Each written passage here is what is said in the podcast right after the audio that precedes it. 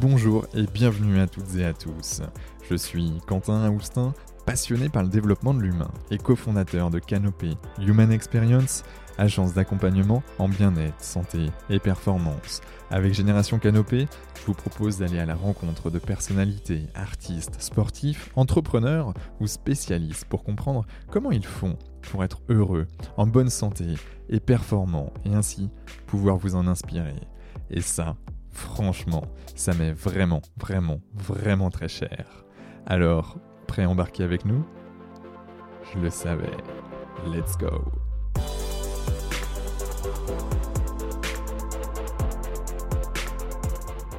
Alors bonjour à toutes et à tous, ici Quentin Austin du podcast Génération Canopée et j'ai le plaisir d'accueillir Jean-Christophe Gomez, Jean-Christophe, qui est un médecin généraliste, qui a une vision plutôt préventive que curative, même s'il faut bien passer par là la plupart du temps. Jean-Christophe intervient également dans les entreprises auprès des professions libérales sur le volet bien-être, avec une approche holistique qui nous plaît bien ici. Alors, sois le bienvenu, Jean-Christophe.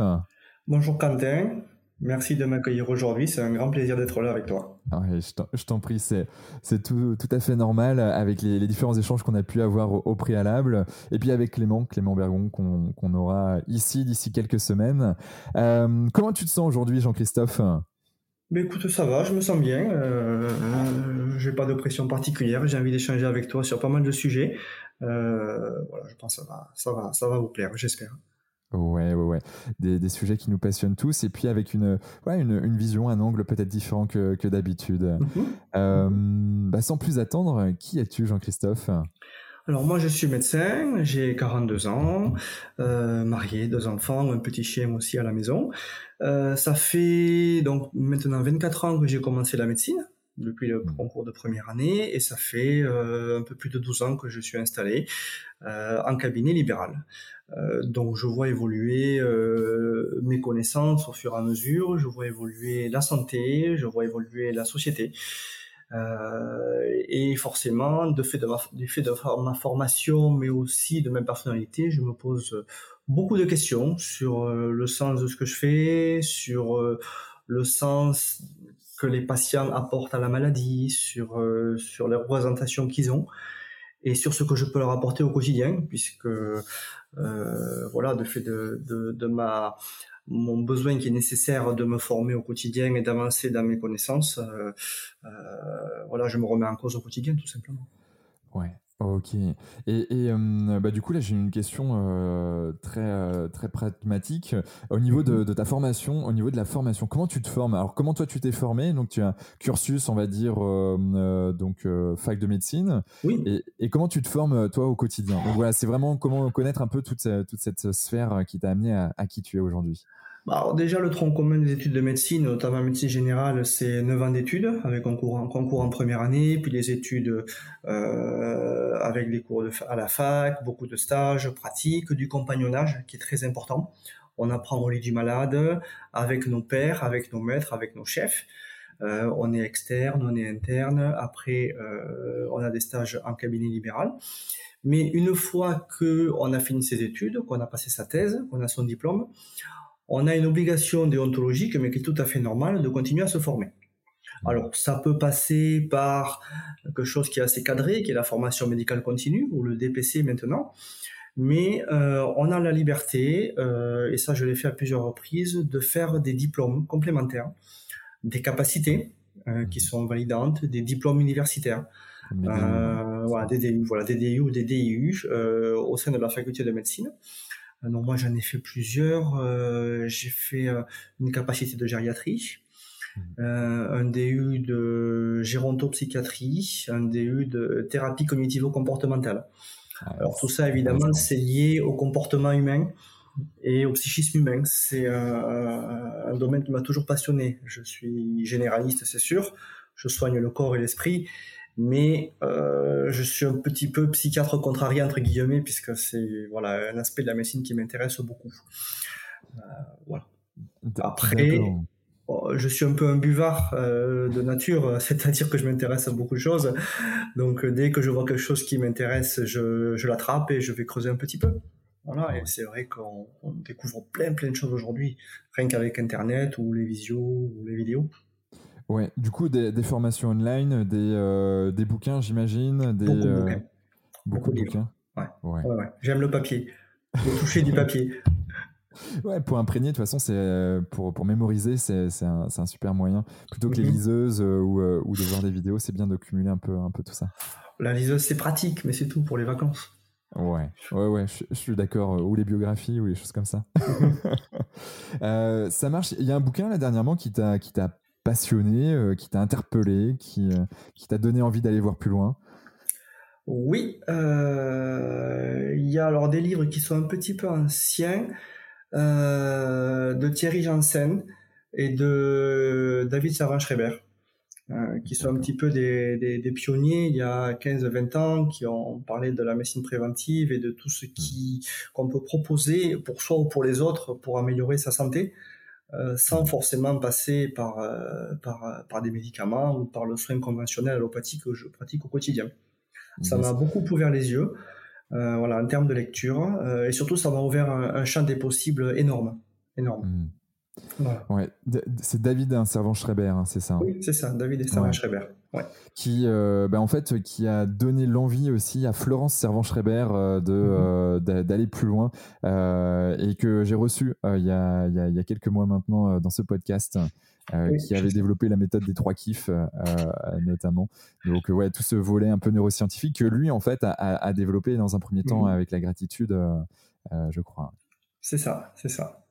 Après, Indépendamment de mes, de mes lectures, il y a aussi la, formation que j'ai faite en, en thérapie cognitivo-comportementale mmh. euh, il, y a, il y a quelques années, euh, donc un enseignement universitaire euh, qui est vraiment axé sur la psychologie humaine et la thérapie, et c'est quelque chose qu'on voit très peu en fac de médecine. Mmh. On apprend la psychiatrie, dure, avec des pathologies psychiatriques et psychiques qui sont souvent sévères, des traitements médicamenteux qui peuvent être lourds, euh, on voit vraiment la pathologie. Par contre, la psychologie humaine euh, chez les gens qui ne sont pas malades, c'est quelque chose qu'on étudie malheureusement très peu en médecine. Euh, donc voilà, c'est quelque chose que j'ai découvert il y a quelques années, où on travaille sur les émotions, les pensées, les comportements. Ce sont vraiment des choses très importantes pour moi et que j'utilise maintenant au quotidien, ne serait-ce que dans ma communication avec les patients. D'accord. Et tu veux bien nous en dire un peu plus euh, sur la TCC euh, C'est vrai que moi, c'est quelque chose qui, moi aussi, m'intéresse. J'ai vu un certain nombre de personnes qui vont travailler euh, bah, les troubles du sommeil, euh, troubles du stress ou des choses comme ça, en fait, euh, avec, avec ces, ces, thérapies, on va dire, plutôt douces. Euh, qu'est-ce que c'est exactement et, comment ça se voilà par exemple si j'ai des troubles particuliers alors quel type de troubles tu peux soigner avec et, euh, puis peut-être une troisième question c'est comment toi tu comment on fait en fait pour euh, pour se faire soigner? Alors les TCC donc c'est thérapie cognitivo-comportementale. Cognitif ce sont les pensées comportementales donc les comportements. C'est des thérapies qui existent depuis alors le premier qui a travaillé dessus c'est Pavlov avec son expérience avec le chien euh, et la, la, clochette, quand on lui amène de la nourriture, il a étudié les comportements. Donc c'est ce qu'on appelle la première vague en TCC qui étudie les comportements. Euh, dans un second temps, il y a eu une deuxième vague qu'on dit cognitive qui a un peu plus travaillé sur les pensées des gens. Et là, depuis 10-15 euh, ans, on a une troisième vague qui, qui, qui, travaille un peu plus sur les, sur les émotions des patients.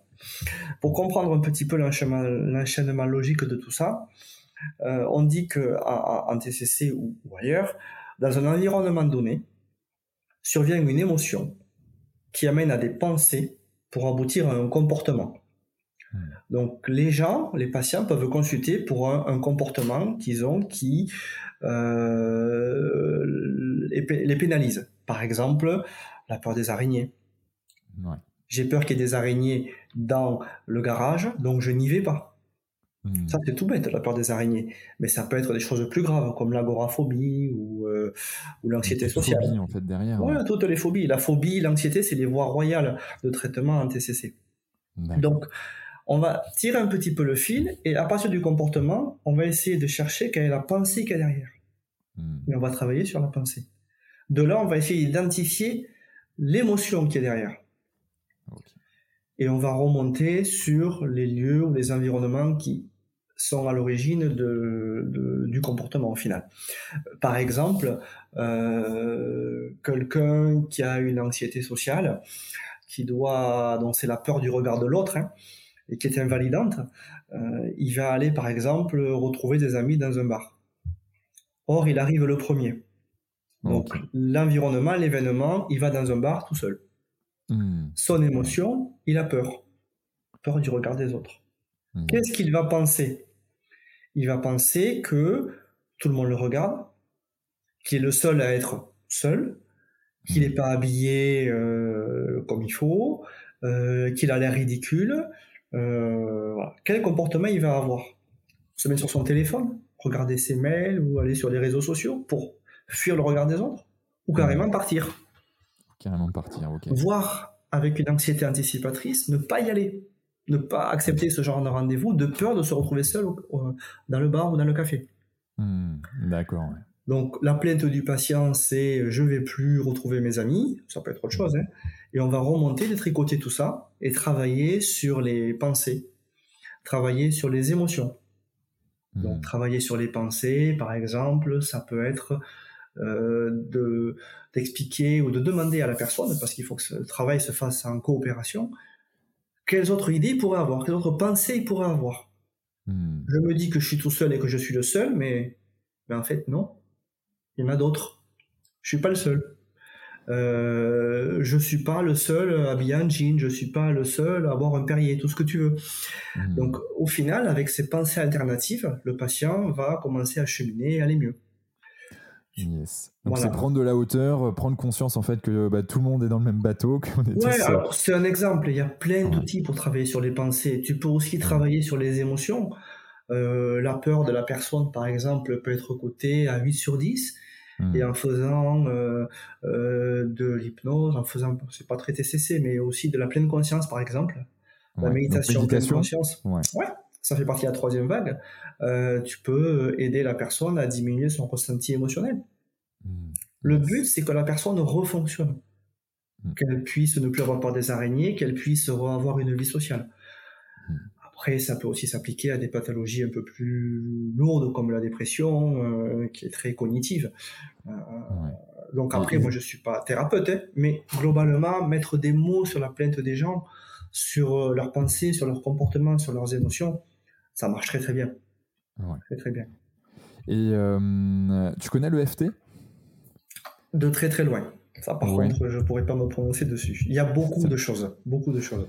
Yes, il y a, beaucoup de choses. C'est vrai que c'est, euh, bah, il y a Noël Cassan qui, qui, est assez connu dans le milieu de, de l'EFT euh, en, mhm. francophonie, qui a développé le sommet de l'EFT notamment il y, a, quelques années.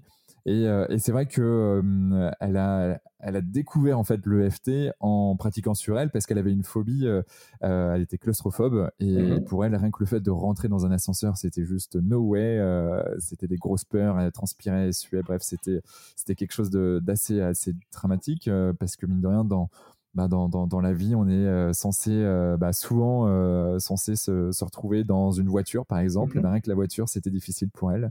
Donc, donc compliqué. Et, et, mine de rien, l'UFT, en se tapotant à certains points énergétiques, elle a réussi justement à faire face à tout ça avec en travaillant sur des croyances limitantes. Mhm. donc, donc voilà, c'était entre de la psychologie d'un côté et de l'énergétique, si on peut appeler ça comme ça, de l'autre, qui, est, qui est assez, assez marrant. Et, et pour le peu, ça, ça fonctionne fonctionne, euh, bah, ça a l'air de mhm. fonctionner. Mhm. Pour l'avoir utilisé également euh, pour ma part, qui, euh, qui était quelqu'un qui avait peur de la prise de parole en public, hein, comme beaucoup de Français.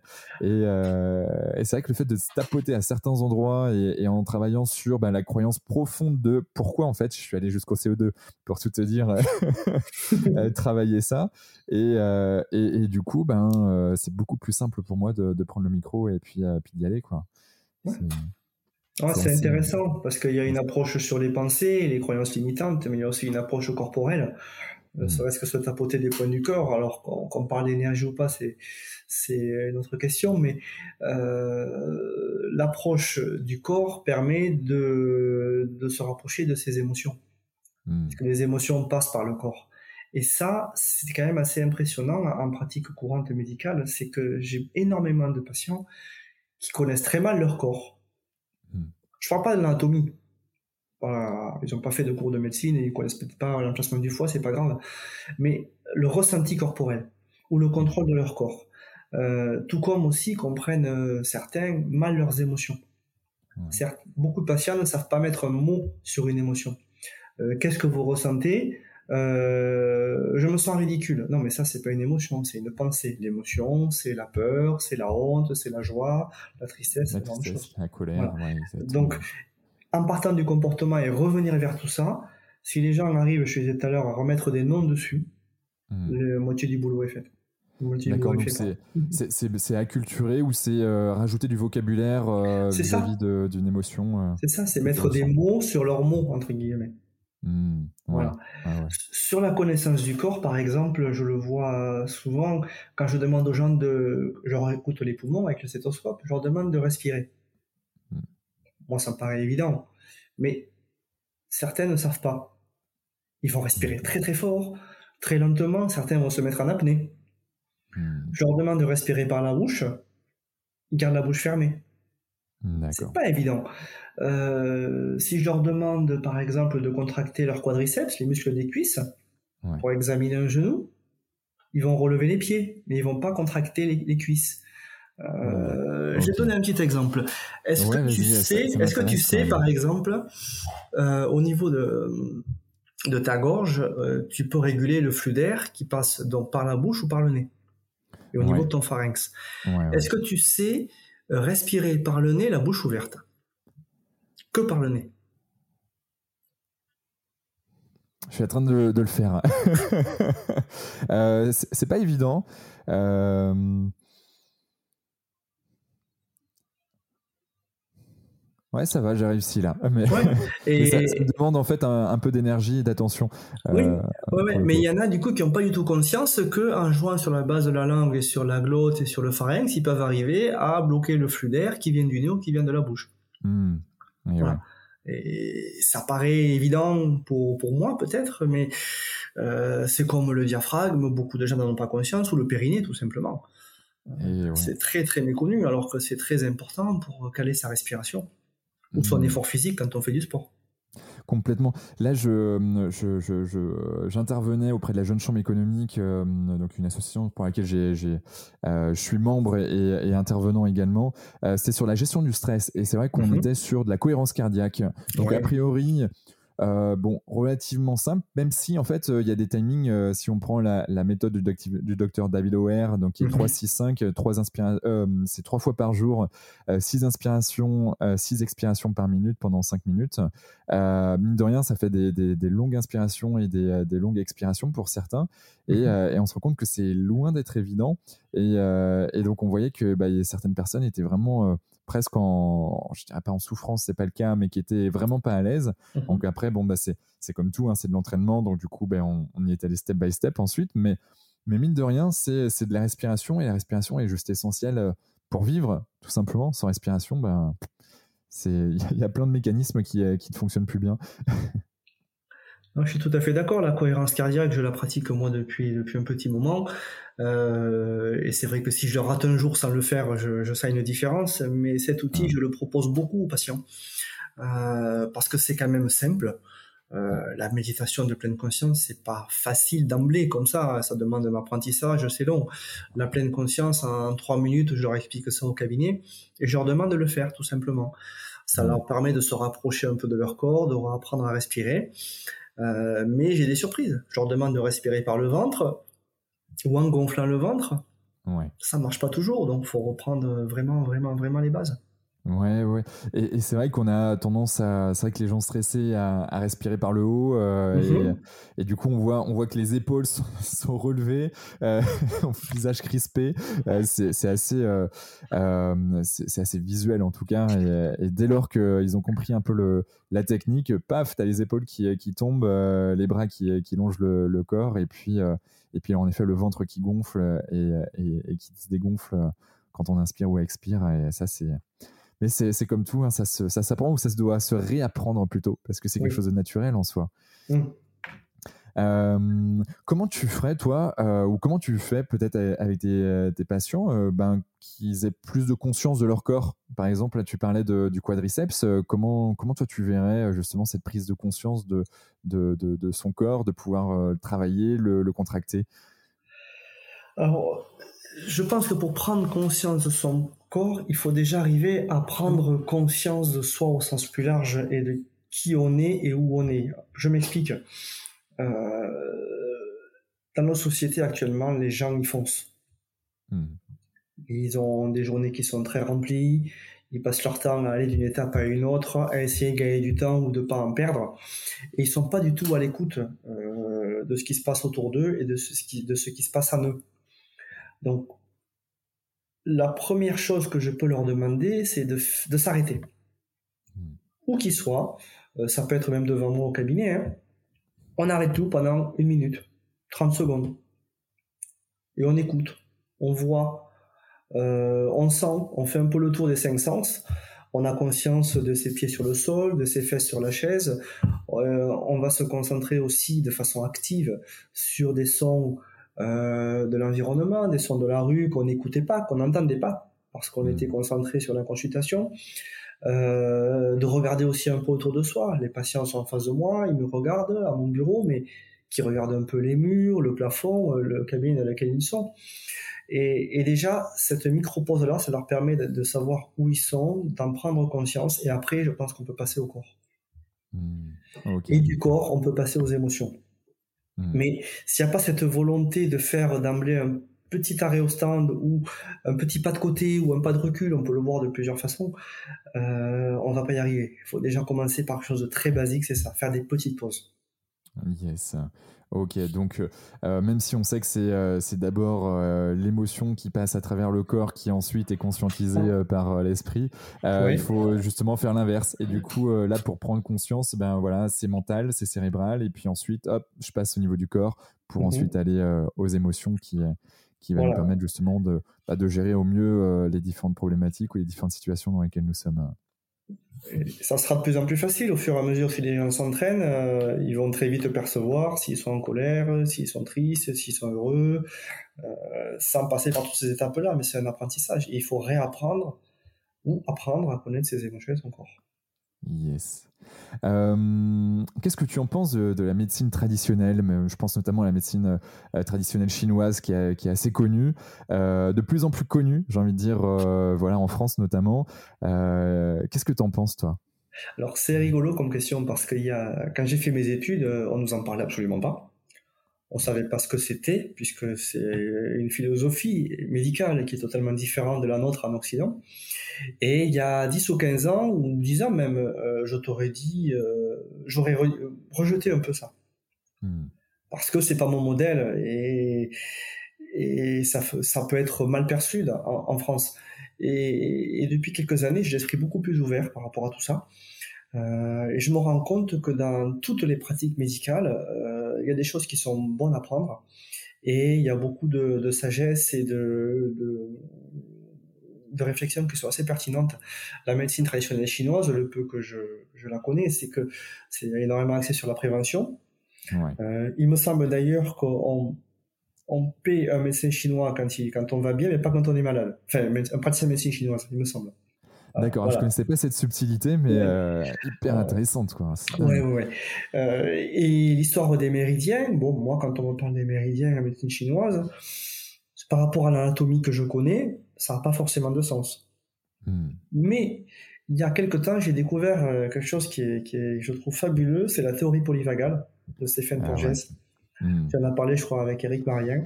Exactement. Euh, je me suis renseigné là-dessus et c'est vrai que, euh, bon, déjà, c'est passionnant et ça permet de. On trouve des similitudes un petit peu avec les méridiens, avec la médecine chinoise, avec euh, d'autres pratiques médicales qui avaient peut-être raison, en fait, il y a 1000 ans, 2000 ans, 3000 ans, sans qu'ils aient forcément des bases anatomiques.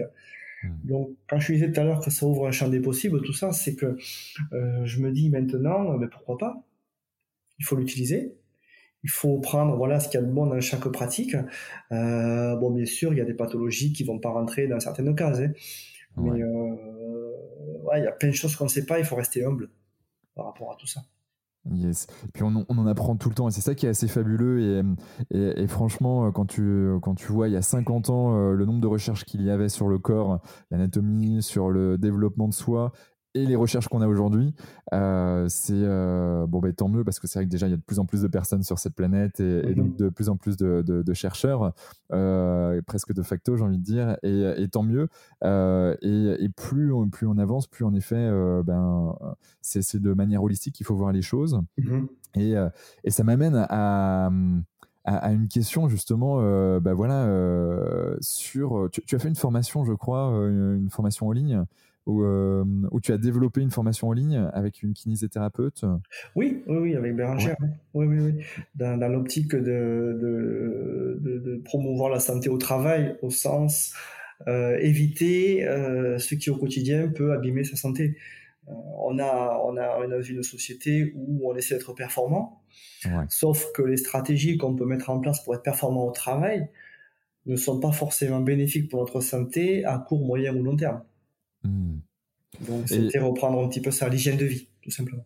Yes. du coup, cette formation, euh, alors, si tu veux peut-être nous en parler peut-être de deux mots, c'est soyez. Euh, alors, si je prends le titre, c'est soigner votre bien-être euh, avec plusieurs thématiques et je les trouve assez intéressantes. Hein. Je, vais, je, les ai, je les ai devant moi. Il y a l'alimentation, le sommeil, l'activité physique, drogue et addiction, stress et relaxation, l'hygiène, le rôle de l'environnement. Tu vas peut-être nous en dire un peu plus là-dessus. Le corps et l'esprit, les besoins de la vie humaine et équilibre vie professionnelle vie, euh, vie privée, vie professionnelle. Donc ouais, c'est des, des, sujets en effet qui sont, euh, qui sont essentiels pour notre bien-être. Euh, et donc, donc voilà, c'est une formation qui est gratuite en plus hein, mm-hmm. sur, sur, une, sur une plateforme qui s'appelle My Green Training Box. Mm-hmm.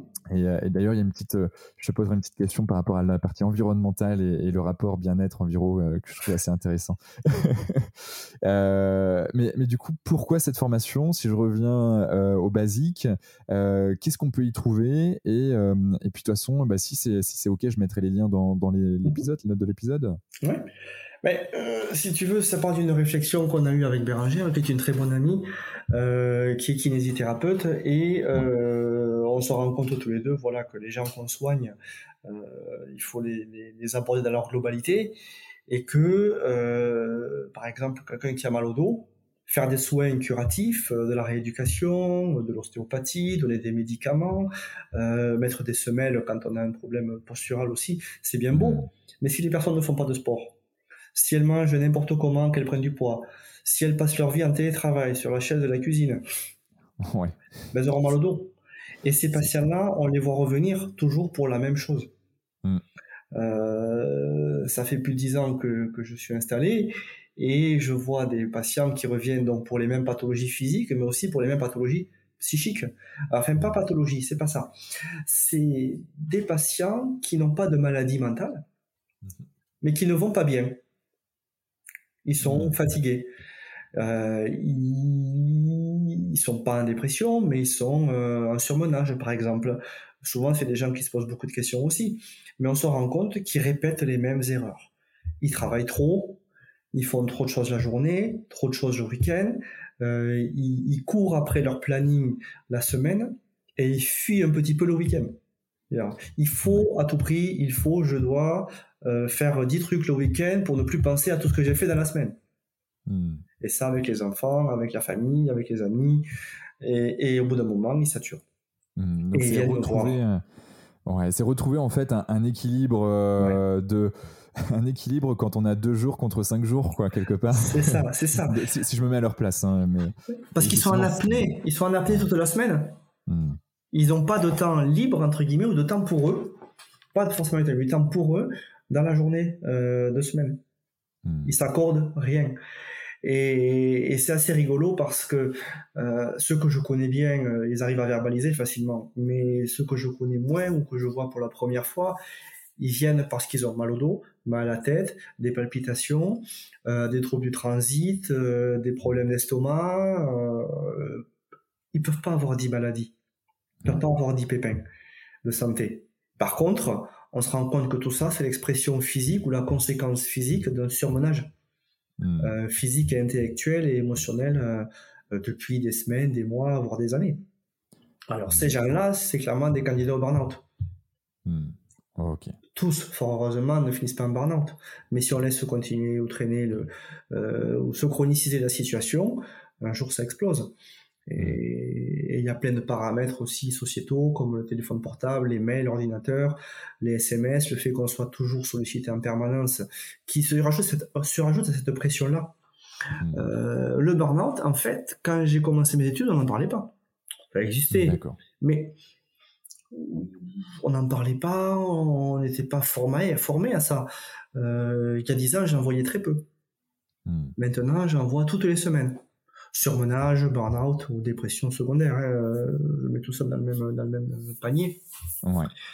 Euh, et alors, la crise du Covid, la crise sanitaire a énormément amplifié tout ça, pour plein de raisons. Yes. Mais ouais, ça, me fait penser, euh, ben il y, a, il y avait ce qu'on appelle, euh, ou on appelait, ou on appelle toujours d'ailleurs les sauveteurs secouristes du travail, les SST. Euh, à l'époque, c'était très physique, c'est toujours encore très physique. Hein. on n'est on n'est pas encore sur la partie totalement psychologique, mais il y a une formation qui a été développée, je crois, depuis début, début 2021 ou fin 2020 sur en gros les premiers gestes euh, de, secours face à, face à, des problèmes psychologiques face à une personne qui a des problèmes psychologiques. Et euh, voilà un collègue de travail un membre de sa famille. Et, du coup c'est qu'est-ce que je dois faire? Et je trouve ça assez intéressant justement qu'on évolue et qu'on mmh. on mette plus la partie psychologique de côté et qu'on la renie et au contraire qu'on la prenne et, qu'on essaye de faire avec bah, du moins de, travailler là-dessus. Mmh. Après, la, la, la, la, souffrance psychologique euh, peut être souvent mal vue. C'est quelque chose qu'on va taire facilement. Quelqu'un qui a mal au dos, il va le dire. Hmm. Euh, mais quelqu'un qui a une souffrance psychique, il va souvent se renfermer. Il y a une mauvaise image euh, dans la vraie pathologie psychiatrique, enfin la vraie, dans les pathologies plus connues comme la, la dépression ou les maladies plus graves. Quand on envoie les gens, on leur propose d'aller voir un psychiatre, ils disent je suis pas fou. Ouais. Il n'y a pas de fou il n'y a que des gens en souffrance. Hmm. Et tu as, comme je disais tout à l'heure, des gens qui sont en souffrance sans avoir de pathologie euh, psychique euh, vraiment euh, identifiée. Ils sont fatigués. On a un réservoir, des, une batterie qui se vide. au hmm. bout d'un moment, mais on tombe. Ouais. Ouais, ouais. Et, comment tu ferais pour, pour prévenir tout ça? Comment tu arrives à avoir un équilibre pro-perso, toi? Clairement, c'est ce, ce, questionnement que j'ai pour mes patients, je l'ai pour moi à la base. Hein. Euh, ça me paraît plus, ça me paraît logique euh, et honnête de dire ça. Mais euh, j'exerce je, un métier qui est qui sollicite beaucoup. J'ai travaillé à l'hôpital, j'ai fait des gardes aux urgences de nuit. voilà, les rythmes intenses, je les connais. Quand tu fais 24 heures d'affilée de nuit aux urgences sans dormir ou tu dors 10 minutes, ou quand tu vas te coucher une heure, tu sais que tu vas être appelé, donc au final t'es pas serein. Euh, ça use. Euh, alors je l'ai fait, j'étais plus jeune, mais mais c'est des choses qu'on peut pas continuer à faire pendant 40 ans jusqu'à sa jusqu'à sa retraite. Et, après, donc il n'y a pas que le travail, il y a aussi le rythme de vie actuel, la société qui, qui, qui, accélère et qui, qui demande beaucoup de d'énergie et d'attention. Euh, mais au final, je, je, j'ai bien compris justement par ETCC à identifier les problématiques de mon corps et de mes, et mes émotions qui sont derrière. Mhm. Et à partir du moment où je les ai bien identifiées, j'arrive à euh, être à l'écoute de ce qui mhm. se passe chez moi et de savoir me mettre des barrières. Ça, c'est la première chose. Mais à, euh, sur le plan plus extérieur, externe, c'est en voyant mes patients qui euh, faisaient des burn-out, qui se sont épuisés, et, et, aussi mes confrères, parce que dans la profession médicale, l'incidence, la prévalence du burn-out est très très importante, que ce soit dans le, en libéral, que ce soit à l'hôpital, euh, les médecins, les infirmières, enfin tout le monde va, beaucoup de monde vont, mal en ce moment, même depuis plusieurs années. Donc comme j'ai vu des drames, il y a beaucoup de médecins qui arrivent pas à la retraite, qui meurent avant, il y en a beaucoup beaucoup qui meurent juste après aussi. Euh, l'espérance de vie à la prise de retraite pour un médecin, elle est, pas énorme, c'est quelques années. Hein. D'accord. Euh, ouais, ouais, ouais, donc euh, j'ai des enfants, je vais les voir grandir. Ouais, je, trouve ça quand même assez assez dingue. Euh, moi, je, je, je connais, j'ai en effet dans, dans, ma famille, voilà, médecin généraliste, mais mais également, ouais, j'étais en colocation il y a quelques années avec une amie qui, qui est toujours une, très bonne amie sur Montpellier, qui est qui est au sud de au sud de Montpellier là, qui est, qui est pédiatre. Euh, et c'est vrai que elle, ça va, elle se, préserve bien parce qu'elle est passée dans des phases un peu plus difficiles, on va dire ça comme ça, psychologiquement. Mais, mais quand je regarde ses collègues de boulot, je me dis waouh, ils, sont, ils sont en train de faire un, un job merveilleux. voilà, ils sauvent des vies, clairement. mais n'empêche qu'ils sont en train de dégrader leur vie.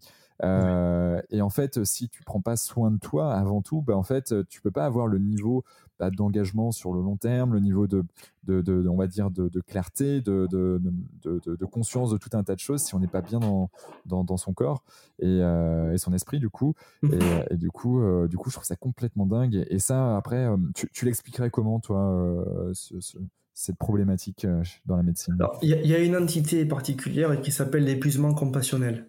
L'épuisement compassionnel, c'est le burn-out du soignant. Grosso modo, on est des éponges où toute la journée, ben c'est simple, on voit beaucoup de gens qui vont mal, clairement. On voit des maladies, on voit des choses qui sont pas graves, mais on voit des choses qui sont très graves aussi et, souvent sans issue. Donc notre rôle, c'est de soigner, mais c'est aussi d'accompagner jusqu'à la fin. Et quand tu passes des journées, des mois, des années à euh, voir la souffrance de l'autre, ben au bout d'un moment, tu t'uses. Donc, si tu veux euh, bien soigner les gens, il faut que tu ailles bien et que tu dépasses pas tes, limites. On a tous des limites. Donc moi je les connais, je pense à peu près, je sais ce que je peux faire sur une journée, je sais ce que je peux faire sur une semaine, sur un mois, sur un an, en charge de travail. Les limites, c'est en charge de travail, entre le temps que tu vas y passer, l'énergie, tu as une sorte de jauge interne qui. le nombre de personnes que je peux voir en fait. Après, euh, en libéral, c'est peut-être un peu plus facile, mais quand tu es en hôpital, euh, ben, tu as un poste et puis tu, tu choisis pas. Les lits se remplissent, sont toujours pleins et, et c'est plus, tu subis un peu plus. Euh, donc tu es obligé de te, de, te, de, te, de te blender, mais aussi de te protéger en, en essayant d'être bien dans tes baskets. Voilà. Euh, je, je, vois très bien comment je suis, si j'ai bien dormi ou si j'ai mal dormi. Euh, mon niveau d'écoute, d'empathie n'est pas le même. Et Voilà, et c'est très difficile de, de faire la, la, séparation entre les problèmes perso, les problèmes pro, on en a tous. Euh, euh, si je rentre à la maison en ruminant euh, les soucis de boulot ou les patients avec qui ça a été dur, euh, sur le plan émotionnel ou inversement, mais ben, on n'est pas, on n'est pas, on n'est pas bon. Donc, faut arriver à faire des pauses, faut arriver à faire, à, à, ne pas courir de la maison au boulot, du, boulot à la maison. Mmh. Faut avoir des, des moments pour souffler. Ouais. Tu, tu as quoi, toi? C'est le fait de prendre potentiellement, je sais pas, sa voiture, le fait de prendre un vélo, le, de marcher, de comment tu, euh, comment ça se matérialise pour Une voiture, ça pollue. Moi, je suis un vélo électrique. C'est déjà ah. non.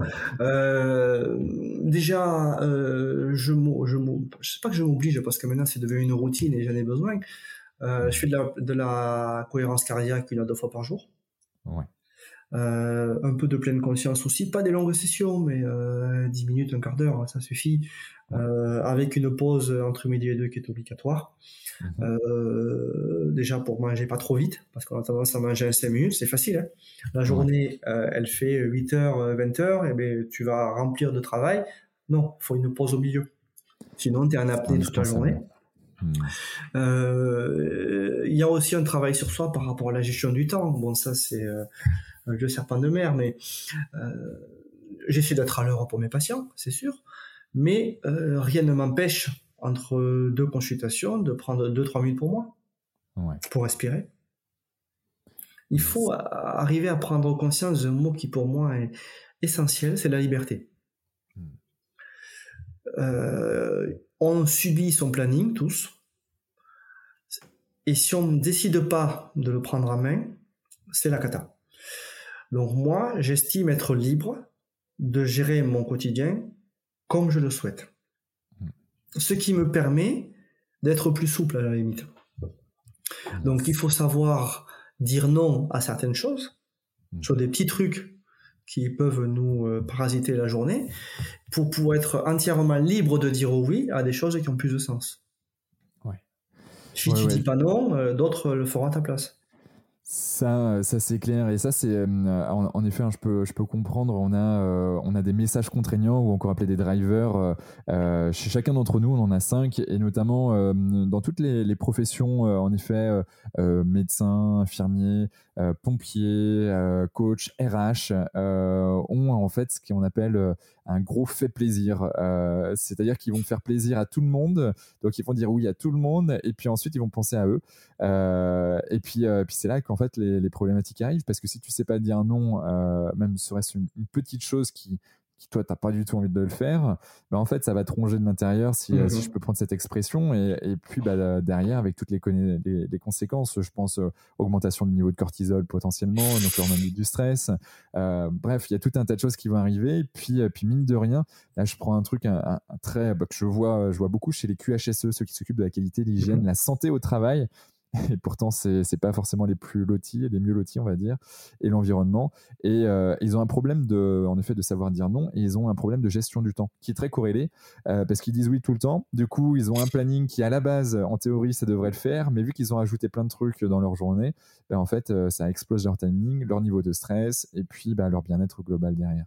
Et ça, c'est hyper important en effet ce que tu dis. je crois profondément. Donc ouais, gestion du temps clairement, ceux qui sont surmenés, c'est les gentils, entre guillemets, qui, qui, disent oui à tout, qui veulent aider les autres. Ouais. Voilà, le, bon copain, le bon collègue, euh, celui qui va rendre service. Euh, donc je, je, leur explique souvent, à, je leur apprends à dire non sur des petits trucs. Euh, quelque chose qu'on leur demande, qui prend deux secondes, qu'ils peuvent faire maintenant, oui, ils peuvent le faire.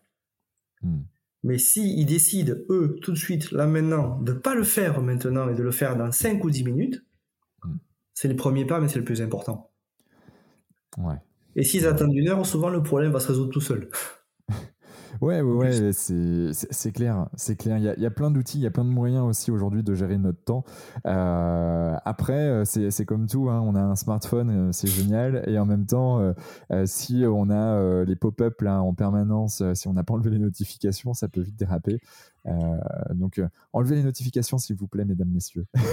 J'en ai aucune et je suis très mauvais du coup sur WhatsApp parce que moi, je vois pas les messages. C'est pareil.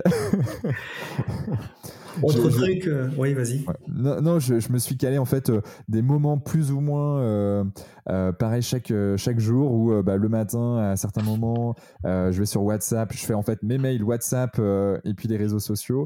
Pareil fin de journée. Et, et, sauf si j'ai des publications, par exemple, sur les réseaux sociaux que je dois partager ou autre, bon, ça c'est calé, mais sinon, c'est pareil. Je, je, limite au maximum tout ça. Donc ça, c'est euh, hyper important. Euh, il y a un sujet aussi que tu as évoqué, donc euh, vous avez évoqué plutôt dans la formation Soigner votre bien-être, qui sont les besoins de la vie humaine. C'est quoi les besoins de la vie humaine? Mais Les besoins de la vie humaine, c'est simple, si tu les satisfais pas, tu meurs. ok. Voilà. Donc c'est manger et boire. Mhm. Donc c'est dormir. Ah, Ça, c'est des besoins qui sont qui sont euh, nécessaires euh, à court terme. Hein. Si tu bois pas pendant plusieurs jours, tu meurs. Si tu dors pas pendant plusieurs jours, tu meurs. euh, Je te parle pas de semaine ou de mois, je te parle de jours. Hmm, euh, Si tu dors pas 72 heures, tu peux faire un infarct, même si tu es jeune. Ouais. Si tu bois pas pendant 8 jours, tu meurs. Ouais, ben il y a le, docteur David Walker. Euh, David, non, c'est Walker. Euh, Pourquoi nous dormons? Il a écrit un bouquin, c'est un Américain, euh, et, qui en, parle. Et justement, il parle de euh, d'une compétition euh, que des jeunes Américains ont faite pour savoir ben, combien de temps on pouvait dormir. Euh, on pouvait, on pouvait tenir sans dormir plutôt. Et, et je crois qu'ils étaient jusqu'à six jours. Et, le, mec, il allait plus du tout bien. Et, du coup, bon, ils l'ont ils l'ont quasiment sauvé in extremis, euh, mais, euh, mais six jours, ouais, six jours, c'est complètement dingue. Je crois que le record du monde, c'est 11 jours, mais déjà, au bout de deux jours, ah, tu as des troubles, neurologiques et comportementaux qui peuvent être importants. Ouais, ouais. ouais. c'est. Bon, il faut, faut faire attention à son sommeil là aussi. Donc sommeil, alimentation, respiration du coup. oui, alors ça, ça, si tu veux, c'est inconscient. On respire tous. On peut travailler sur sa respiration, mais on peut pas s'arrêter de respirer consciemment euh, long, trop longtemps. Hmm. Euh, après, bon, tu as bien sûr les fonctions de reproduction, puisque c'est pour perpétuer l'espèce, ça c'est nécessaire. Il faut pas oublier qu'on est des animaux. Hein. Ouais. Voilà, une, une, espèce qui essaie de survivre.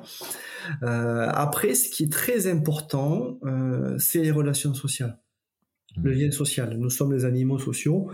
Euh, une étude qui a été faite sur, sur Harvard il y, a, il y, a, assez longtemps, où ils ont suivi, elle est assez connue cette étude, je crois près de 800 personnes pendant euh, euh, 70 ou 80 ans. Et elle est toujours active, hein, cette, euh, cette ah ouais étude. Ouais, ouais, ouais, elle est toujours active. Et avant, c'était que des hommes. Alors, parce que ben, l'époque, euh, c'était, c'était ça, on regarde que les hommes. Et puis, euh, mais maintenant, c'est hommes et femmes. Et, Ah, et en effet, je crois qu'ils sont rendus à leur troisième directeur de thèse. D'accord. Voilà. Et, et le but, c'était de, de voir un petit peu qu'est-ce qui contribuait au bonheur. Ouais. Et il y a un critère, un paramètre qui est sorti en tête de, tout le- en tête de, de la liste, c'est la qualité du lien social. Hmm. C'est pas le salaire, c'est pas le métier, c'est pas les enfants, c'est pas alors, si c'est un bonheur bien évidemment, mais c'est pas euh, la taille de la maison, euh, c'est euh, avoir des liens sociaux, Hmm. familiaux et amicaux euh, de qualité. Ouais, sincère. Ouais, c'est très important aujourd'hui parce qu'on a eu la- cette crise sanitaire, on est toujours dedans d'ailleurs. Et euh, la première année a été marquée par des confinements Hmm. Qui ont été euh, terribles sur le plan euh, psychique. Euh, on a vu les, les conséquences, quel que soit l'âge, chez les ados, c'est c'était assez catastrophique, chez les gens qui vivent seuls, chez les gens qui vivent dans des conditions difficiles aussi, quand ils sont très nombreux dans un petit logement, Ouais. et les personnes âgées. Euh, les personnes âgées qui avaient très peur de la maladie, qui se sont vraiment isolées, certaines, et qui ne sortaient plus, qui voyaient plus personne, même leurs enfants. Euh, les conséquences sur leur autonomie euh, chez certains ont été terribles. Terribles. Et, et aujourd'hui, on en paie encore les pots cassés. Je, je vois beaucoup de gens en souffrance psychique parce que ils ont le contre-coup, parce qu'ils ont encore peur, ou surtout parce qu'ils se privent trop de liens sociaux. Hmm. Donc, euh, C'est ouais, c'est dingue, mais c'est c'est- en effet c'est juste essentiel là aussi hein, le, le- le- la connexion avec autrui, euh, euh, que ce soit bah, en effet des humains encore plus, mais mais il y a aussi la connexion avec des animaux. Mhm. Euh, Il y a un certain nombre d'études qui d'ailleurs euh, certaines entreprises euh, autorisent, alors pas euh, pas la jungle, mais, euh, mais en tout cas certains certains animaux comme des chats ou des chiens. Euh, voilà, il y a un dans un dans l'entreprise par exemple qui va venir et, et le fait d'être à son contact, de pouvoir échanger avec lui, a priori, ça va permettre de travailler sur bah, sa confiance en soi, son, son image de soi, et, et, euh, et puis bah, de, de, de, de déstresser également le fait de, de, jouer avec. Donc il y a, il y a des bienfaits là aussi. hein. Oui, mais ça se fait dans les hôpitaux, dans les EHPAD aussi, pas mal. Euh, notamment avec les chevaux et aussi pour les, les personnes qui souffrent, qui souffrent d'autisme aussi. Ça peut être euh, très, très bénéfique, euh, la thérapie par les animaux, avec le lien avec les animaux. ouais. Ouais. Euh, ok, il y a un point aussi que j'aime beaucoup, euh, qui est le rôle de l'environnement. Alors, je sais pas ce que tu y mets toi de- derrière ou ce que vous y mettez, euh, mais, mais voilà, je, moi je vois plein de connexions aussi possibles avec le bien-être de, de l'être humain. Ah, L'environnement, c'est très vaste. Tu as l'environnement, le vert, l'écologie, notre environnement naturel, Ouais. qui, qui pour moi est, est- est très très important. Et après, il y a l'environnement quotidien, pro. Euh, l'environnement euh, de notre quotidien peut être délétère par le bruit. Ouais. Les conséquences sanitaires sont terribles. Euh, la lumière, lumière artificielle. Euh, à la base, on est censé, on est des animaux, je le disais tout à l'heure, on est censé se lever quand le soleil se lève et se coucher quand il se couche. Ouais. Sauf que grâce aux ampoules, et c'est très bien, on va rester euh, éveillé beaucoup plus tard, ou se lever plus tôt, ou travailler à l'intérieur. Hmm. Sauf qu'avec les, les ampoules les, les- à LED et, et les écrans aussi qui nous envoient beaucoup de lumière, ça a beaucoup de, ça occasionne beaucoup de dégâts sur la qualité du sommeil, Ok. Euh, notamment à cause de la lumière bleue qui va bloquer la sécrétion de mélatonine. Euh, certains, certains éclairages aussi artificiels peuvent être mauvais pour la rétine à long terme. Donc là, il y a des- des papiers qui sortent actuellement euh, là-dessus. Euh, de mémoire, il faut préférer des lumières, euh, des ampoules avec une couleur un peu chaude. Yes, ouais. Voilà. C'est pour ça qu'il y a de plus en plus, alors dans le, tout ce qui est toute la sphère biohacking, on va dire, euh, euh, des gens ont des lunettes orange, euh, Ouais. donc euh, ouais, ils vont pour couper les, les lumières bleues ou pour euh, jaunir en tout cas les lumières blanches. et c'est vrai que moi, à partir de 21h, je les mets systématiquement quand je suis chez moi, et c'est vrai que ça, bah, ça te, ça te met gentiment dans un, dans un, dans un mode euh, plutôt relaxant euh, Mhm. derrière. Mm. Après, donc, à part le bruit et la lumière, tu as euh, bon, tout ce qui est pollution, Ouais. euh, la qualité de l'air qui peut être euh, très délétère. Le nombre de décès prématurés à cause de la qualité de l'air en France, c'est terrible. hein. Ah pas qu'en ouais, France d'ailleurs. Hmm. Euh, et l'alimentation, notre environnement alimentaire. On a tendance à mal manger. bon, il y a le bio qui pousse depuis quelques années, ça c'est très bien. Mais notre génération, celle de nos parents, c'était une génération de pas cuisiner quand même beaucoup. Mmh. Et on, en paie les pots cassés. Hein. Cet environnement-là, si tu veux, qui est générateur de stress, euh, va nous orienter vers une alimentation qui est pas saine, vers un mode de vie qui est euh, délétère et va favoriser des pathologies. Mmh. Pathologies cardiovasculaires, le diabète, le cancer, ça diminue l'immunité, donc ça peut jouer aussi sur les, sur les processus infectieux. Donc globalement, on a une espérance de vie qui diminue à cause de notre environnement. Ouais, waouh. La, partie euh, neurodégénérative également, je pense bah, au sommeil, euh, qui est un. Alors c'est multifactoriel la partie Alzheimer, euh, mais, mais mais mine de rien, on sait que le, le, un mauvais sommeil ou en tout cas les, les insomniaques euh, ben, sont, sont, beaucoup plus assujettis à, ces, ces maladies-là. Euh, en tout cas, c'est ce que le, docteur Walker euh, mentionne en tout cas dans son, mmh. dans son bouquin. Alors peut-être qu'il y a d'autres, encore une fois, c'est ça qui est fabuleux dans la, dans la médecine. Il y a, il y a plein d'études qui, qui parfois peuvent se, se, se, contredire, mais en tout cas, une chose est sûre, c'est en effet son environnement est essentiel pour lutter mmh. ou prévenir tout simplement les maladies. Mais oui, ah, il y, a, y, a, y a 50 ou 100 ans, on, on mourait de quoi? On mourait d'accidents, ou d'infections, de pathologies aiguës. Maintenant, mmh. on, vit de, maintenant, on meurt de pathologies liées au vieillissement, de pathologies dégénératives. Euh, mmh. les pathologies cardiovasculaires, les cancers, les pathologies neurodégénératives, le diabète aussi, qui est lié à un épuisement du pancréas. C'est très schématique ce que je dis, hein, euh, dû à une alimentation trop riche. Donc, on peut voir, on peut voir qu'on peut quand même beaucoup agir en amont de tout ça. Mmh. Alors, on peut pas se soustraire à tout on va pas vivre dans une grotte au milieu de la nature euh, sans aucune pollution perturbateur. D'ailleurs, je crois que c'est pas possible. Mais euh, il y a des axes sur lesquels on peut jouer, effectivement. Sur des petites choses dans son domicile, en jouant sur la lumière, en jouant sur le bruit, et surtout sur l'alimentation et l'activité physique. Hmm. Ouais. Euh, tu voulais dire tu, voulais dire quelque chose? Excusez-moi, je t'ai. Ouais, non, je pensais à un truc là, j'ai peut-être pensé un peu fort. Euh, C'est fait pour. Hein. sur, l'activité physique, euh, il y a l'activité sportive, le sport encadré, euh, normé, on va faire telle activité, on va faire la natation, de la course, de la, marche, du vélo. Et après, il y a l'activité physique non sportive qu'on fait au quotidien. Hmm. nos grands-parents, ils marchaient des kilomètres tous les jours en moyenne. Ouais. Nous, on fait quelques centaines de mètres. Et oui, on est sur ces chiffres-là. Euh, notre corps est censé nous porter. Et nous, aujourd'hui, on porte notre corps. on est des, animaux, on est des chasseurs-cueilleurs. On a été créé pour euh, courir devant le lion ou courir derrière la gazelle. Et après, pour digérer ce qu'on a chassé, euh, voilà. après l'effort, le réconfort. Ouais, on fait plus ça maintenant. Maintenant, on est assis devant un écran à l'intérieur sous des lumières artificielles. Il n'y a rien de naturel. J'étais en train de, je suis en train de lire la dernière biographie de, de Bezos, euh, donc Amazon. Euh, et, du coup, en fait, il, raconte, il y a tout un chapitre sur Amazon Go euh, et comment ils ont créé, en fait, ou ce qu'ils voulaient, en fait, tout simplement, c'est un supermarché où, ben, en fait, tu n'as pas besoin de sortir ta carte. En gros, tu rentres, tu prends ce que tu as envie et tu sors et, en fait, c'est automatiquement débité sur ton compte bancaire. Et, du coup, ça a mis des années à se mettre en place. Alors, ils ont réussi. Alors, c'est dans 13, 13 15 magasins aux États-Unis. mais, mais mine de rien, ils étaient vraiment sur, ce, sur cette phase de on fait le moins possible. et, puis, et puis surtout, avec une tendance à vouloir acheter des produits eh ben, pas forcément très bons pour notre santé, mais plutôt ben, transformés. Alors, ça, c'est pas dit. Mais, mais bon, connaissant un peu le, rythme de beaucoup d'Américains, euh, ça va encore plus vite. ouais, ouais, ouais. Ouais, c'est pas très, c'est pas très humaniste tout ça. Mm. C'est, je, suis pour la technologie, j'aime, beaucoup la tech, euh, je trouve ça fantastique, mais il y, a des, y a des choses où euh, bah, il faut, faut peut-être mettre des vétos ou, des, ou encadrer. En tout cas, je sais pas, c'est comme s'il y avait une petite cellule internationale qui pourrait, qui pourrait dire stop ça, et, faire face à certains, certains gros.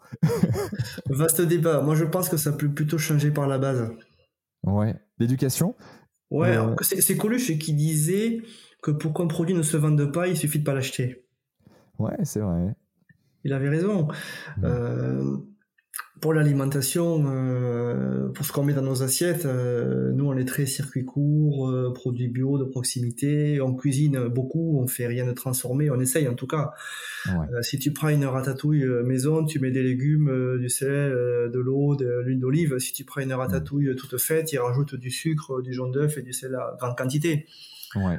c'est pas c'est pas normal parce que ce sont des exhausteurs de goût qui vont te rendre un petit peu accro. Euh, tu vas manger vite, tu n'auras pas forcément un sentiment de satiété qui va durer longtemps, mais euh, tu vas manger de façon compulsive et en reprendre encore après. Euh, derrière, c'est du, c'est, du business, c'est du marketing, tout simplement. Mais c'est pas bon pour la santé. Euh, cuisiner sa ratatouille tranquillement, entre guillemets, en pleine conscience, en prenant le temps de le faire. Alors, on peut pas tout faire lentement, on peut pas tout faire comme on le souhaiterait, mais déjà mettre un petit peu d'huile d'olive dans la poêle et voir comment ça commence à, à chauffer, c'est bien. Hmm. Euh, c'est, ça c'est clair et, je pense que euh, après plus on cuisine, un truc que je trouve assez fabuleux, c'est euh, c'est d'écouter.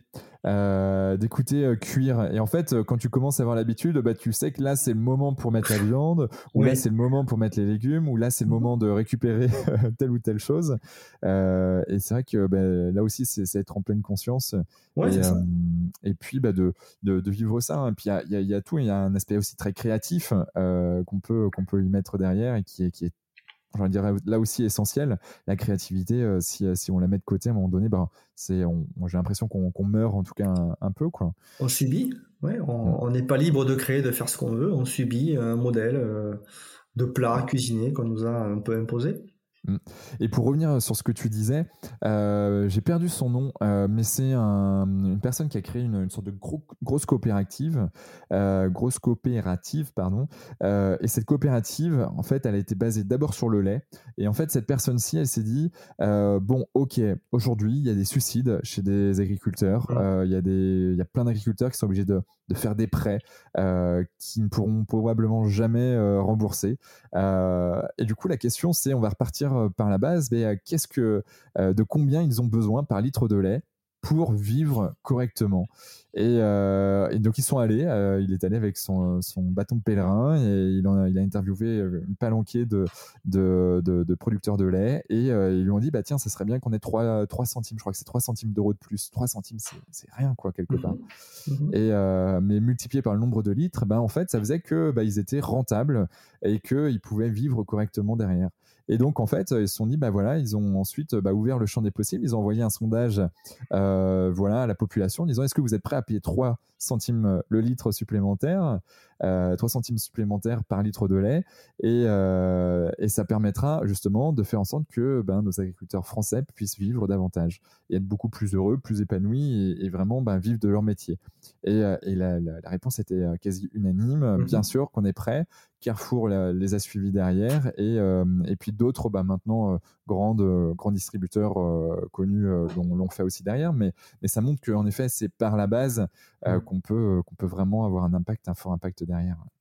Oui, ça permet de montrer l'exemple aussi à ceux qui sont autour de nous. Ouais. Plutôt que d'écouter un message qui vient d'en haut, entre guillemets. Ouais, je, bah ouais, ouais, c'est, clair. Et puis, bah, encore une fois, ça m'amène à, à, me dire qu'en effet, il faut, bah, plus on travaille sur soi, plus en fait, les, par mimétisme, les personnes autour de nous vont aussi euh, euh, vouloir faire un peu pareil. Et, et, euh, et, mine de rien, si je reprends juste le volet santé, alimentation, quand on a envie de, de bien manger, euh, typiquement, ben, moi je préfère aller au marché euh, avec des producteurs en effet bio. Et quand tu regardes, le prix coûte moins cher que si tu vas au Carrefour Market à côté euh, pour, pour un fruit, par exemple, ou, des légumes. Et, et, puis, et puis, quelquefois, ben, peut-être manger plus de, de, légumes, moins de viande. Et puis, une viande, ben, on se fait plaisir quand il faut se faire plaisir. Et mhm. puis, c'est des petites choses toutes simples qui, qui ont un impact sur soi, mais du coup aussi sur les autres et sur la planète. C'est ça qui est qui est quelque chose d'assez dingue. Mhm. Je suis tout à fait d'accord. Bon, tant mieux, bon, on, ira se faire une petite, euh, une petite bouffe ensemble du côté de Toulouse alors. Avec plaisir. Je sais où. Ouais. des idées. Il y, a des coins sympas en effet euh, sur Toulouse. Euh, ok. Concernant la population, tu, me disais qu'il y avait pas mal de, personnes. Alors, je ne sais pas si tu as le droit de le, dire en, tant que, en tant que généraliste. quelle est la population? Est-ce que c'est plutôt des chefs d'entreprise? Est-ce que c'est des, managers, des top managers qui sont en, souffrance quand ils viennent te voir ou c'est plutôt généralisé? La souffrance, elle est généralisée. Après, euh, globalement, ceux qui souffrent du, de ce rythme de surmenage, c'est, ce sont les actifs euh, qui comptent pas leurs heures, clairement. Euh, les cadres, les professions libérales. Euh, mais après, tu as aussi les, les artisans. Hmm. Euh, qui sont qui sont surmenés, euh, des plombiers, des électriciens, qui sont sollicités en permanence. Euh, et forcément, quand ils sont sollicités, c'est toujours très urgent. J'ai plus de lumière, j'ai plus d'eau chaude. Mm. C'est vrai, le besoin il est là, mais mais comme ils sont dans une relation de mode de fonctionnement certain où ils savent pas dire non, on y revient, ils se font déborder et ils explosent. Mhm. Euh, et puis même en dehors du travail, la société est stressante. Tu prends la voiture, il y a des bouchons, les gens sont peuvent être agressifs au volant. Enfin, il y a plein plein de choses. Tu allumes la télé, euh, tu tombes sur des nouvelles qui sont stressantes avec des bandeaux qui défilent en permanence. Sur le plan perso, tu as tes téléphones qui sont tout le temps. Euh, mhm. Pour les textos, les SMS, les, les, notifications, tu es sollicité en permanence. Mhm. Voilà, tout le monde reçoit plein de mails tous les jours, même si c'est pas des mails sérieux, ça peut être des spams, des pubs, des machins. Euh, stop. On ne sait pas rester 5 minutes sans être sollicité. Je crois que le nombre de, SMS que s'envoie ou de messages, parce que par messagerie, que s'envoient les ados aujourd'hui, c'est plusieurs centaines chaque jour. Waouh. Euh, quand moi j'étais gamin, il y avait un téléphone fixe et on s'appelait à une heure définie. On restait à côté du téléphone et on n'avait pas tout ça. Alors je dis pas que c'est mieux, c'est pas la question, mais mais on avait beaucoup moins de sollicitations et de stimulation. Hmm. Et ça, c'est épuisant clairement. Donc, grosso modo, ceux qui sont en souffrance, c'est tous ceux qui sont hyper stimulés. Hmm. Et ça fait un paquet, paquet, paquet, paquet de monde. Oui, oui. Et, c'est vrai que, en effet, hein, je, fais un focus parce qu'on accompagne beaucoup de, dirigeants, euh, hmm. artisans, managers, euh, PME, patrons de PME aussi, donc en effet, ils ont ce, fameux, faut que je sois tout le temps euh, au taquet. Et puis euh, en plus de ça, si j'ai des salariés, il faut que je montre aussi que je suis là, que je suis patron et que euh, que, que, je tiens la baraque. or justement, ben, des fois, ça va pas et c'est ok. Et il faut juste en parler pour que ça se passe du mieux possible. et puis gérer les, différentes problématiques. Et je vois, je vois souvent quelque chose qui est euh, qui est commun à beaucoup de, personnes, c'est ben, quelque part le, manque de formation. C'est-à-dire qu'à un moment donné, ben, on s'est formé à l'école dans le sens, euh, euh j'ai fait moi un cursus scolaire et une fois que j'ai quitté le cursus scolaire, ben, en fait, euh, j'arrête quelque part de me former. Alors c'est pas je sais que dans, la partie médecine, développement de soi, etc., je sais que c'est peu vu, mais, moi, je le vois en fait dans, les entreprises du BTP, de l'énergie, où les gens, c'est des ingés. Mais, euh, mais derrière, ils vont faire des, bah, des formations parce qu'ils sont obligés, parce que leur entreprise leur impose. Mais mhm. d'eux-mêmes, en fait, ils vont pas aller se former au management. Et pourtant, ils ont Sangha à gérer. Euh, ils vont pas forcément travailler sur la gestion de leur temps, euh, si ce n'est obligatoire, euh, ou quand ça l'est. et donc, je pense qu'il y a aussi, alors ça, c'est, je pense que c'est assez français pour avoir travaillé avec des Belges, des Suisses et des Québécois. Euh, de, de se dire, ben voilà, j'ai, j'ai, 22 ou 23 ou 25 ans, j'ai terminé une partie de mes études et puis bon, ben maintenant, maintenant je vais apprendre sur le tas. Et ça, je le vois. Et du coup, je vois, je vois beaucoup de personnes qui, qui, qui, nous demandent à 40 ans, ben, voilà, soit ils veulent faire un pivot dans leur vie, soit ils veulent changer. Mais au final, s'ils avaient eu une formation continue, comme, bah, comme toi, tu, tu, le fais très bien, ben, derrière, ils auraient limité, je pense, un certain nombre de problématiques derrière. On en revient à la problématique du temps. C'est que les gens n'ont pas le temps de le faire, ou ne prennent pas le temps, ou on ne leur donne pas le temps. Hmm. Avec des injonctions derrière, euh, tu te parlais du, cadre dirigeant, il faut, il faut, je dois, il faut, je dois, montrer hmm. l'exemple, être là, être à fond. Euh, ça aussi, c'est des, phrases qui sont très dangereuses. Donc, je dois faire tout ça et je n'ai pas le temps. C'est faux. Hmm. Il ne doit pas faire tout ça et il peut prendre le temps. Ça demande de réfléchir, de faire des ajustements, mais et de faire des choix surtout. Ouais, savoir déléguer aussi est un sujet euh, hyper mhm. important. Même, hein, euh, je pense à la maison, hein, euh, une maman, voilà, des fois qui est, ou un papa qui est, qui est surmené parce que, ben voilà, plein de choses à gérer. Mhm. ben ouais, le fait de savoir dire non, stop à leurs enfants ou à, ou à leur mari ou, leur conjoint en tout cas, c'est vrai que c'est important là aussi. il faut choisir ses combats. Faut choisir ses combats, j'aime bien. la santé au travail, du coup, j'aimerais qu'on continue un peu là-dessus. Mhm. comment toi, tu, tu, tu, la vois, cette santé au travail aujourd'hui en France? Tu connais l'étymologie du mot travail? Alors, je pas au mot près, euh, mais oui, je, je, vois ce que c'est. C'est un objet de torture. Euh, ouais, très palion, c'est trois pieux, c'est un objet de torture. grosso modo, le travail, c'est pas bon pour la santé. Hmm. Voilà. Euh, moi, j'ai la chance d'avoir un métier qui me plaît. Malheureusement, tout le monde n'a pas cette chance-là, mais clairement, le travail, s'il n'est pas parfaitement, pas maîtrisé, j'aime pas ce mot, mais s'il n'est pas bien approché ou appréhendé de façon saine et sereine, il est délétère pour la santé. Hmm. je crois que dans la Bible, le travail est un châtiment. Une femme qui va accoucher rentre en travail et c'est pas quelque chose de simple. clair. voilà, donc il faut avoir conscience, tu vois, santé au travail, ça peut paraître un peu antinomique, hmm. mais euh, c'est comment faire en sorte que le travail ne nous fasse pas de mal. Hmm. Et comment ne pas se faire mal pour être performant au travail ou bien au travail. Hmm. C'est comme ça que, je le vois. Donc en repartant sur les piliers dont on a parlé tout à l'heure, euh, qui sont de l'hygiène de vie, premièrement, et de l'organisation euh, au travail pour pas se faire euh, déborder. Ouais, c'est pour être un ancien QHSE, hein, ce qu'on appelle hein, dans, dans, les entreprises qualité, hygiène, sécurité, environnement, dans le domaine santé, sécurité, très souvent, euh, on va travailler euh, avec des systèmes, euh, systèmes de management ISO, par exemple 45001. C'est une certification qui va nous permettre de cadrer en tout cas la santé au travail avec des systèmes de remontée terrain, donc les presque accidents, les, les accidents, les situations dangereuses, le document unique d'évaluation des risques qui permet d'évaluer les risques en entreprise, qui est obligatoire d'un collaborateur. bref, il y a tout un tas de choses mine de rien, on a un certain nombre d'outils. Euh, et, c'est un peu notre cheval de bataille avec une de, mes entreprises sur la QHSE, où on va accompagner les QHSE à non pas prendre ça comme une obligation euh, de certification et de réglementation, mais vraiment comme des outils justement pour faire de la santé au travail. Et du coup, ça, c'est euh, hyper important de, de, prendre ça en compte. Et il y a aussi la, sphère santé au travail que, que je parler parce que généralement, en fait, c'est très. Euh, j'ai un accident du travail, ok, c'est physique. Euh, mais par contre, on parle jamais, euh, sauf ceux qui travaillent la nuit, mais, mais, de problématiques de sommeil, les problématiques d'alimentation. Alors, quand tu regardes ben, comment ils mangent le midi, les collaborateurs, ou quand tu regardes comment la, cantine est agencée avec un brouhaha juste exceptionnel, et puis même la qualité de la nutrition, ben, c'est assez hallucinant, je trouve qu'en entreprise, on n'a pas ce regard-là, même si ça mmh. commence à changer un peu. Mais, mais euh, je sais pas, toi, qu'est-ce que tu en penses si C'est vrai que l'alimentation, c'est quand même essentiel. Ouais.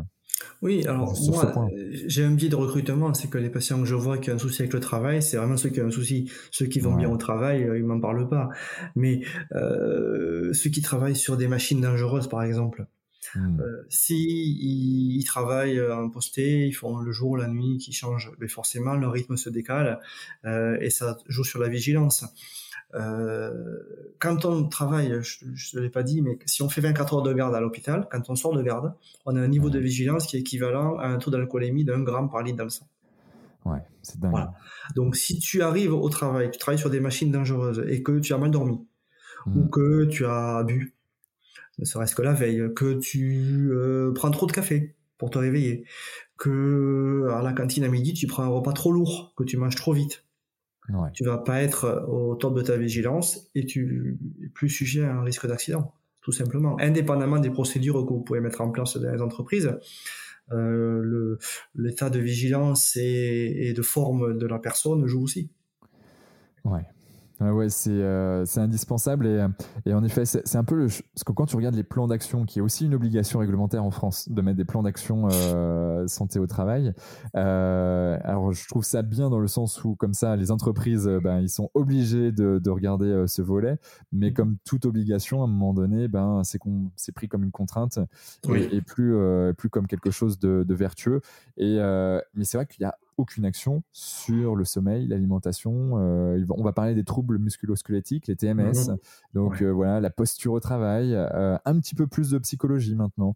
Mais, mais c'est vrai que c'est et pourtant, tu vois, c'est vrai que ben on sait que ben, manger a un impact sur notre sur notre notre psychologique derrière. Dernière question sur le, sur le travail. Le bonheur au travail, on en parle du coup. on parle de santé au travail, maintenant on passe au bonheur au travail, t'en penses quoi?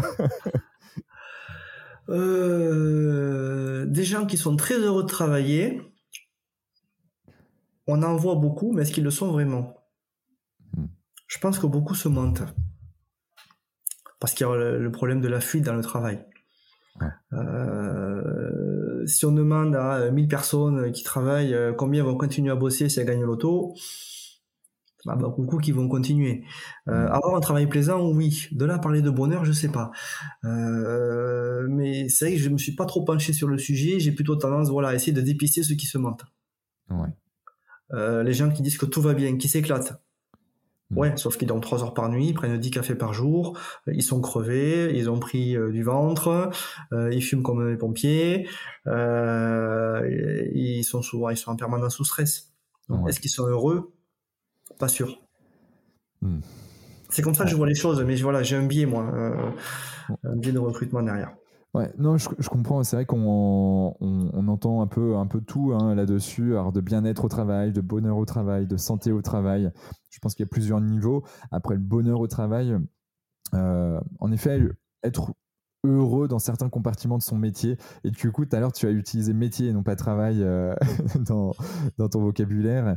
Euh, et, euh, et, en effet, je pense que c'est clair. Hein. Il y, a, y, a, des moments, là, typiquement, moi, je passe un super moment avec toi. Mhm. Ça fait partie de, de, mon métier. Hein, et, et, du coup, je trouve ça, je trouve ça assez génial. Mais typiquement, il va y avoir d'autres choses. Alors, je sous-traite cette partie. J'ai la chance de pouvoir le sous-traiter. Mais la partie montage, typiquement, ben voilà, Corentin, qui lui va prendre du plaisir à le faire, euh, bah, justement, moi, je l'aurais pas, j'aurais pas pris ce plaisir. et du coup, après, c'est, c'est ça qui est assez fantastique, Mais pouvoir donner Je pense que ça dépend des contraintes qu'il y a derrière. Là, on est libre de discuter, on n'a pas de contraintes particulières, on s'est mis un créneau assez large et puis, puis on discute sans aucune contrainte. Par contre, si tu as des contraintes horaires, si tu as des contraintes de bruit, des contraintes matérielles, des contraintes techniques, des contraintes réglementaires, tu t'amuses plus là. Voilà, donc euh, la contrainte, c'est antinomique de la liberté. Donc si tu arrives à reprendre la liberté au travail, on en parlait tout à l'heure, sur des petites choses, t'autorises à faire des trucs, à faire des pauses, à, faire ce que tu veux, ben là tu reprends du bien-être et peut-être du bonheur au travail. Ouais. Yes. Il faut pas prendre le travail comme une contrainte si on veut, si on veut, si on veut continuer à cette voie-là. Il faut, faut se l'aménager comme on peut, euh, chacun avec ses outils pour que, pour retrouver la liberté et de l'indépendance. Mmh. C'est faisable. Sur des petits trucs. Et, le step by step euh, et petite étape par ah petite étape est très important. il faut changer des habitudes. Une habitude ne se change pas en 5 minutes. Euh, si on veut changer de mode de vie, on va pas te faire une liste de 50 trucs à changer et demain tu commences. Ça marche pas. La surcharge mentale, par où je commence, comment ça se passe Voilà, non, tu commences par un petit truc, tu montres que c'est facile, possible, et tu prends le temps que ce mm. changement devienne une habitude. Ça prendra 10, 15, 20 jours peut-être. Et puis tu fais étape par étape. Euh, on, grandit toute sa vie. C'est comme ça que je vois les choses. Mm. Donc, euh, faut pas aller trop vite. Ouais, je suis euh, entièrement d'accord avec toi. on va arriver sur les, questions plutôt de fin là maintenant. Mm-hmm. c'est quoi la journée type de Jean-Christophe Gomez, si tu en as une? Est-ce que tu as des routines particulières du matin au soir? Oui, alors euh, c'est pas tous les jours parce que sinon je mentirais, mais globalement j'essaie d'avoir un, petit miracle morning. Je sais pas si tu connais le concept. bien sûr. Donc euh, je suis assez couche tôt, donc me lever tôt ça me va et euh, j'essaie de prendre. Tu te lèves à 5 heures? non, non, 6 heures. 6 heures, c'est déjà bien. Une heure avant tout le monde. Et il me faut mon, mon sport. Je fais un peu de sport le matin. Euh, euh, de la pleine de, la cohérence cardiaque, parfois un peu méditation. Euh, et puis du temps euh, entre guillemets sans sollicitation. Hmm. Je fais ce que je veux, je peux regarder mes mails, hein, c'est pas la question, mais et un thé. J'ai arrêté le café il y a quelques temps, ça, ça me fait un bien fou. Ouais. Thé vert ou, thé, thé vert. Thé vert, thé vert. Après, je suis pas un grand connaisseur, ça me va bien. J'aime bien ce, petit rituel-là. donc voilà, ça c'est important pour moi. Après, bon, mais il y a le quotidien qui commence hein, avec les enfants, préparation pour l'école et, tout le reste. Et puis après au boulot, il me faut impérativement ma pause entre midi et deux. Ouais. Tu prends combien de temps de pause? Bon, il me faut une heure. Ouais. Je pense que la plupart de mes confrères prennent 10 minutes. Ouais, ouais. Moi, il me faut une heure. Euh, pourquoi? Parce que je sais que j'aborde l'après-midi beaucoup mieux. Avec, bon, je mange, j'essaie de manger équilibré, mais euh, j'ai une petite, ouais, un quart d'heure de méditation ou de cohérence cardiaque. Yes. Voilà. Ou un peu de lecture, un peu de musique, mais euh, il me faut, il me faut cette heure-là. Alors, un relaxation, quoi. Ouais. Alors, quand je suis pas au boulot, quand on est en famille, euh, je suis assez à l'écoute de mes rythmes ultradiens. Tu sais ce que c'est? Alors j'en ai entendu parler, mais je veux bien que tu nous en dises un peu plus. Euh. Dans les rythmes biologiques, tu as le rythme circadien, qui est le rythme qui, qui, qui sur un créneau de 24 heures, qui est rythmé par le jour et la nuit. Tu as les rythmes saisonniers, qui sont beaucoup plus longs, mmh. euh, qui vont réguler, notamment chez les mammifères, l'hibernation ou la période de reproduction ou les migrations pour les oiseaux, euh, ou les cycles menstruels chez les femmes aussi, tous les 28 jours. Et après, tu as les cycles ultradiens, qui sont les cycles d'à peu près une heure et demie dans la journée, qui sont un peu à corréler avec les, rythmes, les phases du sommeil d'une heure et demie. Les cycles du sommeil, pardon. Et ces rythmes ultradiens, euh, toutes les 90 minutes, tu peux les ressentir avec comme un petit coup de mou. Par exemple, tu es en réunion pendant 3 heures l'après-midi, mais au bout d'une heure et demie, pouf, tu sens que tu vas lutter pendant 5 minutes. Et euh, ils sont à peu près fixes chez les gens, ils sont perturbés en cas de jet lag bien évidemment, mais j'essaie de repérer moi celui que j'ai souvent après le repas de midi. Hmm. en fonction de l'heure à laquelle je mange, il va pas arriver, il va arriver à peu près toujours à la même heure, mais pas forcément à la fin du repas. Et quand ça arrive, si tu as envie de t'étirer, tu bailles, tu sens que tu luttes un peu, je me prends 10-15 minutes de pause. Pour euh, faire une micro-sieste. Je dors pas vraiment, je m'endors pas, mais je somnole, je suis en sommeil lent léger ou en somnolence, et hop, ça recharge les batteries. Hmm. Alors que si je lutte pour tenir, que si j'ai un impératif que je dois faire à ce moment-là, et que du coup je veux me poser après, j'ai raté le train, et là c'est fichu, j'ai l'impression d'être en décalage toute la journée. D'accord. Donc ça, c'est assez important. Pareil, euh, sur ma journée de consultation, si je sens qu'à un moment donné, entre deux consultes, il y a un petit moment là de, de, coup de mou, hein, ouais. mais je prends 3-4 minutes. C'est mmh. tout, 3-4 minutes, mais ça me permet d'être beaucoup plus alerte pour la suite et, et de mmh. me sentir bien surtout. Mmh. Voilà. Ouais, ouais, ouais. C'est vrai qu'on l'a, on l'a tous, hein, et, euh, et, et, du coup, parfois, moi, j'interviens sur des journées entières de soit de ouais, de, de, de, conférences ou de, ou de formations. Euh, et c'est vrai qu'on voit souvent après manger euh, ce cycle aux alentours de 15h, 15h30. Alors, on a le cycle biologique qui, en effet, euh, avec la courbe de la vigilance qui diminue mhm. de toute manière aux alentours de 15h, plus ou moins en fonction de voilà d'une personne qui dort la nuit, qui travaille la journée et, qui, et qui, on va dire, se lève sur les coups de 6-7 heures on va dire c'est classique, même si ça change d'une personne à une autre, mais c'est, on va dire ce qu'on peut. Euh, tu vas peut-être me contredire, mais. Tu en as toutes les heures et demie en fait. Ouais. Certains plus forts que d'autres, parce qu'à 15 heures, tu es sur le gros de la digestion. Ça dépend de ce que tu as mangé mmh. aussi, mais ouais, tu as toutes les heures et demie. Toutes les heures et demie, donc comme le cycle du sommeil. Ouais. Ok, bah, je, vais, euh, je, vais, je vais prendre ça en considération. Euh, généralement, aux alentours de 15 heures, j'aime bien faire un petit topo, en effet, euh, là-dessus, peu importe la formation que je, j'anime. comme ça, ça permet de réveiller tout le monde, de se, dire, ok, bon, c'est normal si j'ai un coup de barre, et je leur dis que c'est aussi normal que c'est qu'ils aient un coup de barre au travail, en réunion et autres, et que il est judicieux aussi d'organiser son emploi du temps, s'ils peuvent le faire, en fonction de leur niveau d'énergie. Euh, et ça, c'est euh, OK. Bon, c'est noté pour les cycles ultradiens. Merci pour tout ça. Et du coup, le, soir, donc tu termines ta journée euh, jusqu'à 20h des fois, c'est ça? Non, non, pas si tard parce qu'il y, a les enfants. Donc j'ai envie de les voir. si tu veux, s'ils dorment à 20h, moi j'ai pas envie d'entrer à 20h. C'est le choix que j'ai fait. Hein. et je l'assume et j'en suis heureux. et puis je vais voir ma femme aussi. Voilà, la vie de famille, c'est bah très important. Hein. c'est nos moteurs. Hein. Mm. clairement. Euh, non, moi, le soir, euh, je coupe mon téléphone à, à peu près à 21h. Ah, ok. Voilà. Genre... Mode avion Oui, mode avion, ouais. Mode avion. Euh, pas d'écran le soir, ou le minimum. Euh, ou alors ils sont, je les mets en mode éclairage nocturne si je peux. Mais en tout cas, pas d'écran juste avant de dormir, ça c'est sûr. J'essaie de repérer pareil le train du sommeil euh, pour me coucher à ce moment-là et, du coup je dors à peu près comme un bébé si je le prends au bon moment. Le train il s'arrête pas longtemps, hein, il s'arrête deux minutes, hein, deux trois minutes. Tu sais, quand tu es dans ton lit avec un bouquin ou que tu sur le canapé devant la télé, nous on n'a pas la télé, mais euh, et que tu es tout d'un coup, tu as envie de te redresser un peu, tu tends les jambes, tu t'étires, tu vois ce que je veux dire? Ouais, ouais, ouais. Mais ça, c'est que le train arrive. Ok, yes. Alors, si le chapitre est intéressant, tu vas essayer de finir ton chapitre, mais tu vas hmm. rater le train. Ouais. Donc tu vas te coucher après, mais tu seras pas forcément en phase avec ton rythme biologique, et tu risques soit de carrément de pas t'endormir pendant une heure, une heure et demie, hmm. soit de d'avoir une première heure sommeil qui est pas top. Yes. Donc, faut pas se formaliser et se dire je vais me coucher à telle heure pour avoir tant d'heures de sommeil ou euh, pour différentes raisons. Faut, dès que tu sens que ça vient, tu vas. Hmm. Si c'est possible. Ouais, ouais, je, euh, moi j'essaye quand même de, de, de, rester sur du 7h30, 8h de sommeil, euh, plus ou moins. Euh, je, je, mets maximum en fait mon réveil à plus 8h quand je le peux et généralement je fais en sorte de pouvoir euh, l'avoir. Et, c'est vrai que je me mets en mode ben voilà, noir. J'ai une liseuse qui me permet justement de, bah, de, lire en pleine nuit. Et généralement, tu, fais quelques, quelques pages. J'essaye de terminer par un point à la fin de parce qu'en fait, euh, chaque, chaque page ne se termine pas forcément par un point. Alors ça, c'est mon petit truc à moi. je veux absolument que ça soit terminé par un point. Des fois, ça me fait pousser de 2 trois, deux, trois pages, mais ça va, ça me permet de de, de, de, de, pas trop rater le train. Et c'est vrai que généralement, je, euh, je pique assez, assez facilement sur un, sur un sujet à biographie.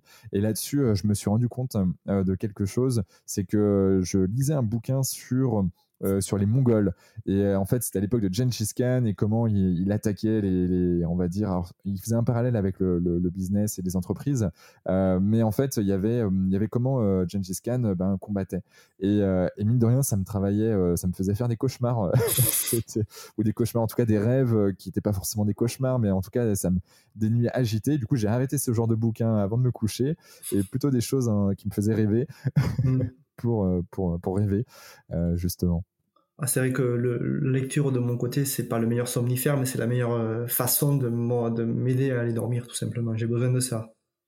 Alors, je me dis que j'ai besoin de lire, mais il mmh. faut faire attention parce qu'à force, il faut pas que cette, euh, ce souhait devienne euh, un, rituel un petit peu tyrannique. Mmh. Euh, si tu commences à te dire, il faut impérativement que je fasse ça, ça, ça et ça pour être bien, et que tu n'arrives pas à le faire, ou que je te mets trop la pression pour le faire, tu t'en sors plus. Je disais tout à l'heure que ma routine, elle n'est pas forcément la même tous les jours, parce que si je veux à tout prix être levé à 6 heures tous les jours pour faire euh, du sport et de la pleine conscience ou de la cohérence cardiaque, mais, mm. euh, oui, mais si un jour je fais pas, c'est pas grave. Ouais. Faut que ça soit régulier. Par contre, petite remarque sur ton obsession du point en fin de phrase, de page, ça peut se traiter en TCC si ça t'envahit trop, hein, je dis. Ok, euh, ça marche. Bah, alors pour le moment, ça va, ça me, je, régule ça, mais euh, mais mais c'est vrai que si si je vois que c'est un peu trop obsessionnel, je, je penserai je penserai à toi. D'accord. du coup, je, je t'appellerai à ce moment-là. TCC. Donc euh, je pense que bon, je dois je dois être pas forcément le seul sur ça. C'est un un exemple, mais je pense qu'on a tous nos petits trucs à nous et, et le TCC du coup c'est un super moyen, notamment au niveau du sommeil. Je je, je l'avais tapé euh, voilà, euh, il y a, régulièrement déjà euh, les praticiens du sommeil et, souvent la, TCC justement arrive comme comme ah comme outil en tout cas pour pour accompagner les personnes qui sont en problématique de sommeil. Est-ce que tu as un gris-gris ou une croyance particulière qui, toi, te fait, fait avancer, te lever tous les matins et, peu importe les problématiques que tu vas avoir, ben, cette croyance te, te fait, avancer? Euh... Oui, alors il y a un truc que que je me dis de temps en temps, c'est que ça peut paraître un peu euh, prétentieux, mais je me dis que j'ai rien à prouver au sens que je suis pas là pour euh, pour euh, prouver des choses. Hmm. Je l'ai fait entre guillemets pour moi. Et si ça marche pour moi, je peux en faire profiter les autres, mais je suis pas dans la compétition. Hmm. Donc ça peut m'enlever certaines, certaines pressions. Euh, euh, j'ai rien à prouver, je prends pas de risque quoi. Hmm. Pour un truc qui est nouveau. Yes. Ça, ça m'a, ça m'a beaucoup aidé, ne serait-ce que pour euh, quand je passais des examens ou des formations. Je me dis, je le fais pour moi la formation, je le fais pas pour prouver quelque chose. Hmm. Et ça, c'est vrai que ça m'aide. Par exemple. C'est la première chose qui me vient à l'esprit. Hmm.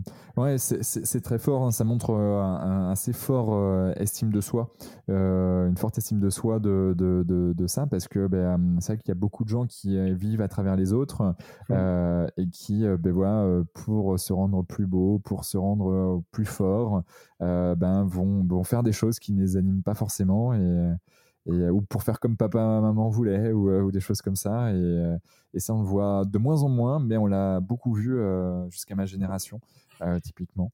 Et, et, donc ouais c'est très fort en effet de se dire ok je comprends. Ok c'est noté. Comment on peut te joindre si on veut te joindre? Oh ben je vais te donner un mail que tu peux mettre en bas D'accord. Pas de souci. Ça marche. Donc, je mettrai l'email dans, le, dans, le, dans les notes du podcast. Pareil, je mhm. mettrai le lien euh, euh, de la plateforme pour aller euh, suivre la, formation si c'est OK pour toi. Bien sûr. Euh, donc formation gratuite, hein, si j'ai bien, si j'ai mhm. bien compris, euh, qui est une plateforme où il y a et c'est assez marrant parce qu'il y a, il y a toute la sphère RSE euh, environnementale, même davantage sur cette sur cette formation, sur cette plateforme. Et vous vous êtes rajouté là-dessus pour, ben ouais, en effet, c'est indissociable l'humain avec l'environnement. Tout à fait. Mm. Mm. Ok. Est-ce que tu as un dernier mot à dire à nos auditeurs? Il y a, tout à l'heure, on a parlé d'environnement, mais euh, j'avais cité euh, l'environnement naturel, mais on n'a pas trop parlé. Euh, il faut pas oublier, donc, je disais tout à l'heure qu'on est des chasseurs-cueilleurs, qu'on vit dans la nature, et se reconnecter au corps, c'est aussi se reconnecter à ce qui nous entoure, notamment la nature. Et il y a quelque chose qui est très, très, très bénéfique pour la santé et pour le bien-être, c'est d'être dehors, hmm. dans la nature, notamment dans un environnement qui est vert, euh, en forêt en particulier. C'est marcher en forêt euh, une à deux fois par mois pendant deux heures. Euh, après, on peut aussi marcher au bord de la plage ou où tu veux, en montagne, mais marcher en forêt pendant deux heures, ça apporte beaucoup de bien-être aux gens et c'est un effet qui est assez durable sur, sur plusieurs semaines. Et ça, ça peut être bénéfique pour tout le monde. D'accord. Voilà, avoir de la nature dans son environnement, euh, ne serait-ce que des plantes vertes dans son bureau ou avoir une vue sur l'extérieur euh, par opposition à être à l'intérieur avec des lumières artificielles, avoir des écrans, des choses modernes, avoir des carrés, des, lignes droites, c'est pas très bon. Mais être dehors et se rappeler qu'on est des êtres vivants et qu'on est invité au milieu de tout ça, c'est quand même, je pense, important. Ouais, donc euh, être au contact de, l'environnement avec un grand E de, de la nature. Ouais. Et le protéger, du coup. Ouais, et le protéger. bon, vaste sujet sur lequel on peut repartir une heure et demie là. C'est ce que vous disiez, ouais. bon, en tout cas, merci infiniment euh, Jean-Christophe pour, pour cet échange euh, qui, qui était, euh, on va dire, très holistique, voilà, très 360. C'était un, un, chouette moment. Merci pour tout. Merci à toi. et puis, ben, à, à très bientôt pour de nouvelles aventures. Ciao, ciao. À bientôt, merci. Bravo Vous avez écouté cet épisode Génération Canopée jusqu'au bout. Merci de le partager à au moins 3 personnes autour de vous, d'inscrire vos amis au podcast sur leur smartphone et de mettre une note 5 étoiles avec un gentil commentaire, c'est ce qui nous fait ressortir dans les classements. Et c'est hyper important pour nous. Pourquoi? Parce que ça nous permet de toucher un maximum de personnes qui méritent d'être plus heureuses, en meilleure santé et plus performantes si elles le désirent. D'autant plus que plus on a d'abonnés, plus on va pouvoir faire venir des personnalités exceptionnelles avec tout ce qu'elles ont à nous apporter. Aussi, si vous me laissez votre email sur canopégénération.com, un q a n o p e e génération g e n e r a t i o n.com, je vous enverrai l'épisode de la semaine ainsi que 2 trois conseils. Pour finir, si vous souhaitez passer un cap dans votre vie et être plus heureux, améliorer votre niveau de santé et ou devenir plus performant, toute l'équipe de Canopé Human Experience va vous bichonner comme il se doit si vous nous écrivez sur génération@canopé.com. C'était Quentin Aoustin et je vous embrasse. Ciao ciao.